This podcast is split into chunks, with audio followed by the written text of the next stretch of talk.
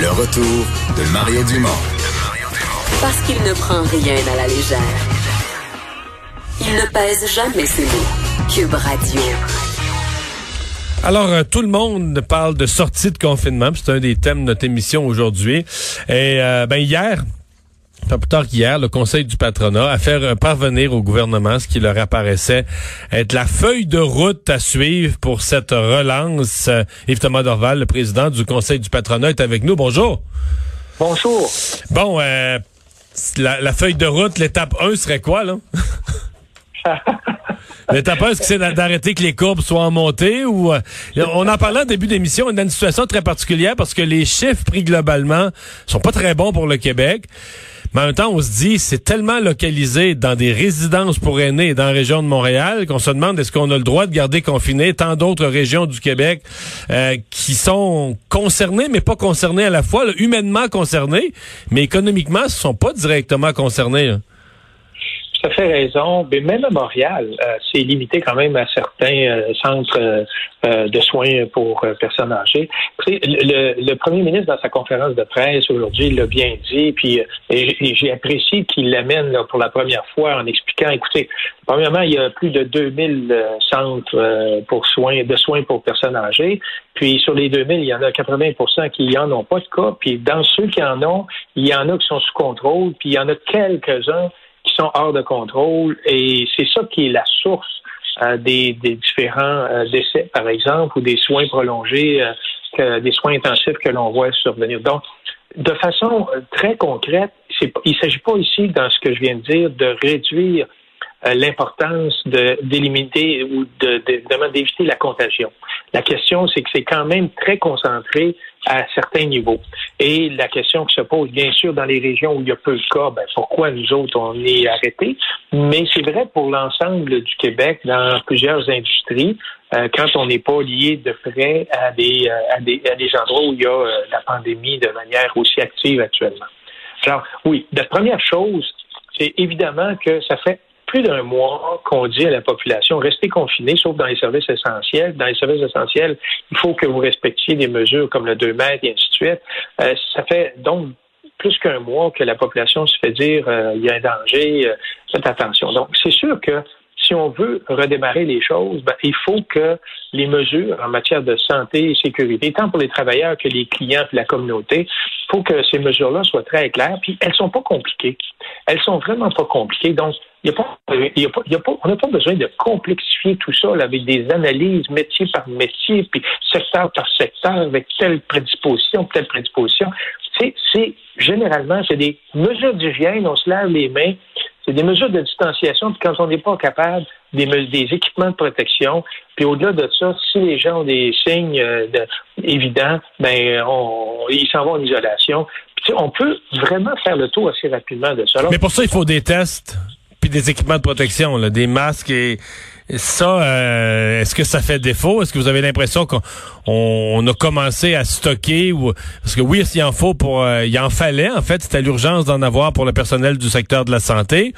Mais à mon avis, euh, bon, peut-être pas des masques N95, des, des, des, des masques pour professionnels, mais des masques ordinaires. Je regarde la plupart des pays où on fait le déconfinement, euh, on souhaite avoir ce genre d'équipement de protection là et des tests parce que les entreprises vont vouloir être capables de, de tester leur monde, de faire les vérifications, s'assurer qu'on on prend pas de risque avec un employé qui pourrait aller infecter tout le monde? Vous avez raison. Euh, en fait, nous, euh, notre feuille de route, on indique quatre éléments à la base, c'est-à-dire, un, ça prend de la, dispo- de la disponibilité de matériel de protection de base. Un. Deux, il va y avoir euh, au cours des deux prochains mois des avancées technologiques qui vont faire en sorte que probablement on va être en mesure d'avoir accès à des tests instantanés. Donc, il prend pas Bon, là, là, on a un en d'avance. 30 minutes là, pour l'instant, mais il, reste à ce que la machine devienne disponible et tout et tout, mais c'est prêt. là. Voilà. Voilà. Alors, ça, c'est le deuxième élément, d'avoir une accessibilité de masse à ces disponibilités-là pour les milieux de travail. Puis je dirais même pour les individus eux-mêmes, euh, de pouvoir se tester eux-mêmes. À la fin, ça, ça fait partie de, de je, je dirais, de, de l'ampleur du, du besoin. Maintenant, après ça, le troisième élément, puis ça, ça va prendre plus de temps. On parle de, de 3 à 8 mois, c'est des thérapies médicamenteuses qui viennent soulager les épisodes les plus importants de la maladie qui découle du COVID-19, donc les maladies respiratoires. Il y a, il y a des épisodes importants. Alors, il faut réduire ces épisodes-là. Alors, il y aura des thérapies médicamenteuses qui vont sortir euh, au cours des trois à six prochains mois, ou huit prochains mois. Et par la suite, c'est les fameux vaccins. Mais là, on le sait, ça, c'est plus loin. Là. Plus qu'un an. Alors, à terme, je dirais à court terme, vous savez, c'est quoi le premier geste? Ben, c'est qu'une organisation qui veut ouvrir doit mettre en place des mesures. Ces mesures-là, ça ne sert à rien de les complexifier pour rien. Et le gouvernement devrait être en mesure de nous dire rapidement, ben, voici si vous avez telle mesure, là, dans telles conditions, ben, on va ouvrir tranquillement pas vite les affaires. est-ce qu'on devrait, quand, vous dites telle mesure, est-ce qu'on devrait avoir carrément aller se chercher, tu sais, à l'époque, il fallait être ISO 9001 ou quelque chose comme ça, mais est-ce qu'il devrait pas avoir une espèce de certification santé publique, c'est qu'une entreprise, euh, surtout pour les plus, peut-être pas pour les, petites entreprises de trois employés, là, mais les entreprises d'une certaine dimension, euh, faire la preuve de son sérieux, présenter son plan de santé publique et obtenir une espèce d'accréditation pour dire, puis là après ça, ben c'est à toi de te conformer à ça. Un peu ce qui se fait présentement. Les chantiers de construction là, sont tenus vraiment, les premiers chantiers qui ont rouvert lundi sont tenus à des règles strictes. Mais pas de pré-certification. Là, on rentrait, euh, on rentrait dans une bureaucratie. Il y a 250 000 entreprises au Québec. Ça peut être long. On rentrait dans alors que dans le fond, la société est mature. À un moment donné, euh, tu sais, quand on regarde le pourcentage de récalcitrants, ceux qui appliquent pas les, les choses correctement, on parle d'un pourcentage infime. Il faudrait pas mettre sur le poids, le, le, sur les épaules de toutes les entreprises le fait qu'on a 5% de récalcitrants ou, ou même moins. Mais c'est important parce que, donc, nous, ce qu'on dit, c'est la société est mature, dites-nous les principes généraux, on va les mettre en place. Quand vous parlez des grandes entreprises, inquiétez-vous pas, il y a plein de plus de 50 de l'économie fonctionne actuellement. Dans le domaine agroalimentaire, ça fonctionne. Tout le télétravail, les entreprises qui fonctionnent dans le télétravail fonctionnent. Dans le domaine de l'alimentation, euh, je l'ai dit tantôt, ça fonctionne, mais aussi dans certains domaines manufacturiers, soit stratégiques ou pour les besoins essentiels, ben, ça fonctionne aussi. Donc, les, les, méthodes sont déjà en place. Il n'y a pas eu, il n'y a pas une pré-certification. Le gouvernement n'a pas dit aux gens, tout ce qu'ils ont dit aux gens, ben, il faut que vous mettiez en place des bonnes méthodes de travail. Puis il y a des inspecteurs de la CNSST qui vont aller faire un tour de temps en temps pour aller voir si tout est correct. Puis les employés qui sont sur place, inquiétez-vous pas, ils vont rapporter les cas s'ils considèrent qu'ils sont dans des situations qui les mettent en danger. Cela dit, euh, ça c'est l'autre élément. C'est comme les, je, fais l'utilisation de la route là. Euh, on dit aux gens, il y a des limites si vous êtes un chauffeur puis que vous vraiment vous vous, vous, dépassez les limites, ben il va y avoir des sérieuses amendes. Ben c'est ce qu'on dit. Hein? Responsabilisons les gens en disant écoutez, voici les principes, allez-y avec ces principes-là, puis si vous les respectez, il n'y a pas de problème.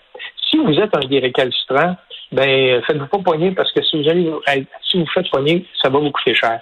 Moi, dans ce sens-là, je, pense que c'est comme ça que la société fonctionne. Est-ce que est-ce qu'on est prêt pour le 4 parce que là présentement la date là pour les écoles, on a reporté de deux semaines, mais la date pour le reste de l'économie, c'est le 4 mai. Est-ce que c'est pensable pour vous de rouvrir tous les secteurs de l'économie le 4 mai? Ben, là, j'enlève, mettons, le, le, spectacle, le voyage, le tourisme, j'enlève tout ce qui est à, fort rassemblement. Là. Mais est-ce que c'est possible de rouvrir les entreprises, les commerces, usines le 4 mai? Je pense qu'il faut faire ça par étapes, mais des étapes très courtes entre une et l'autre. Puis il faut que l'information soit claire pour que les gens puissent se préparer. Donc, le manufacturier, je pense qu'il va être le prochain là, à être ouvert parce que le reste, là, le commerce de détail, ben, il faut que les gens vous fournissent votre matériel pour être capable de le vendre. Donc, il y a une étape qui est normale, puis le manufacturier devrait ouvrir. Ensuite, de ça, le commerce de détail. À travers ça, comment on peut ouvrir les services à la jeunesse. Moi, j'explique services à la jeunesse parce que je ne veux pas me rentrer dans un débat sur les écoles qui doivent ouvrir ou pas ouvrir, etc. Il y a une réalité, c'est qu'il y a des parents qui sont des travailleurs, puis qui vont avoir besoin d'aide pour s'occuper des enfants. Donc, j'inclus là-dedans les services de garderie, les services de garderie à l'école, les écoles ou les camps de jour, les camps d'été, on arrive à l'été. Donc, on va arriver avec tous ces services-là. Il va falloir trouver rapidement une solution et, euh, et que ce soit mis en place parce qu'il faut soutenir, évidemment, les parents travailleurs. Même chose pour les transports collectifs.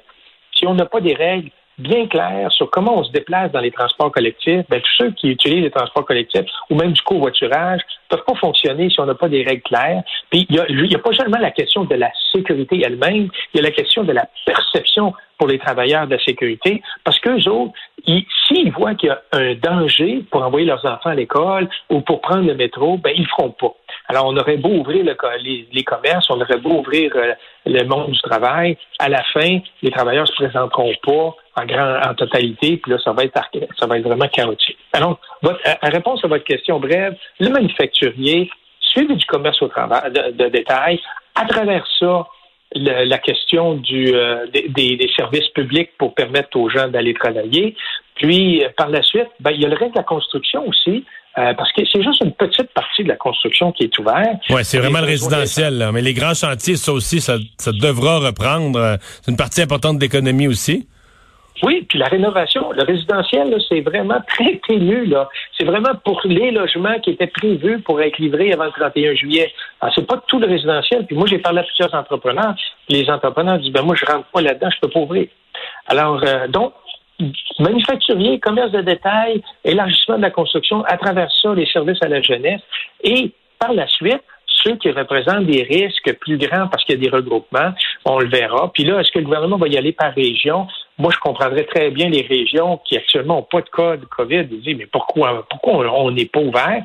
En même temps, si tu ouvres telle région puis pas telle région, ben là, les, les régions sont interconnectées. Euh, les, les, euh, les produits ne euh, sont pas limités à une seule région. Il y a un fonctionnement normal. Puis les gens dans la couronne de Montréal vont dire, hey, pourquoi c'est les centres pour personnes aînées à Montréal? vraiment, il y a une patate chaude entre les mains là-dessus. j'en ris, mais j'en ris pas. Parce que non, parce que des décisions qui sont pas qui sont pas faciles à prendre. Exactement. Exactement. Ben, euh, merci de nous avoir parlé, Yves Thomas Dorval, euh, président et chef de la direction du Conseil du patronat. On va à la pause euh, et on va parler à Emmanuel Latraverse au retour.